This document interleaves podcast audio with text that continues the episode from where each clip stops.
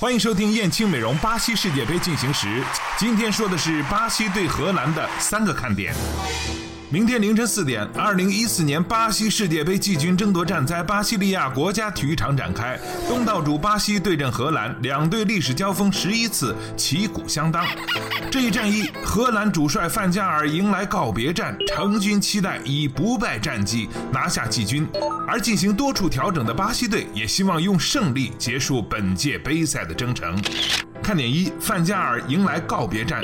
众所周知，范加尔将在世界杯结束后第一时间前往曼联报道。这位老帅甚至主动放弃了休假的权利，将会全身心地投入到自己的执教生涯首段英超旅程中去。因此，这场季军争夺战将是他第二次执教荷兰队的告别演出。所有队员们也都表态，希望用胜利结束本届杯赛，用胜利为他送行。看点二。荷兰不败夺下季军。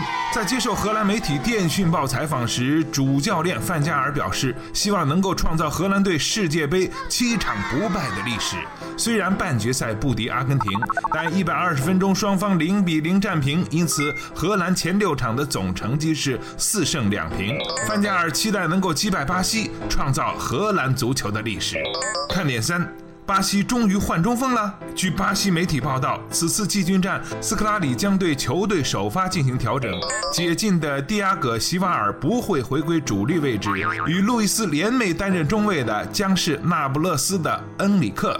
同时，球队的单箭头终于将要换人，若将会代替表现低迷的弗雷德。左右边锋方面，威廉及拉米雷斯替换伯纳德及浩克，后腰位置保利尼奥回归首发。不知道这几处调整是否会让巴西队迅速走出惨败的阴影，重新找回胜利的感觉。今天的燕青美容巴西世界杯进行时就到这里，我们下期再见。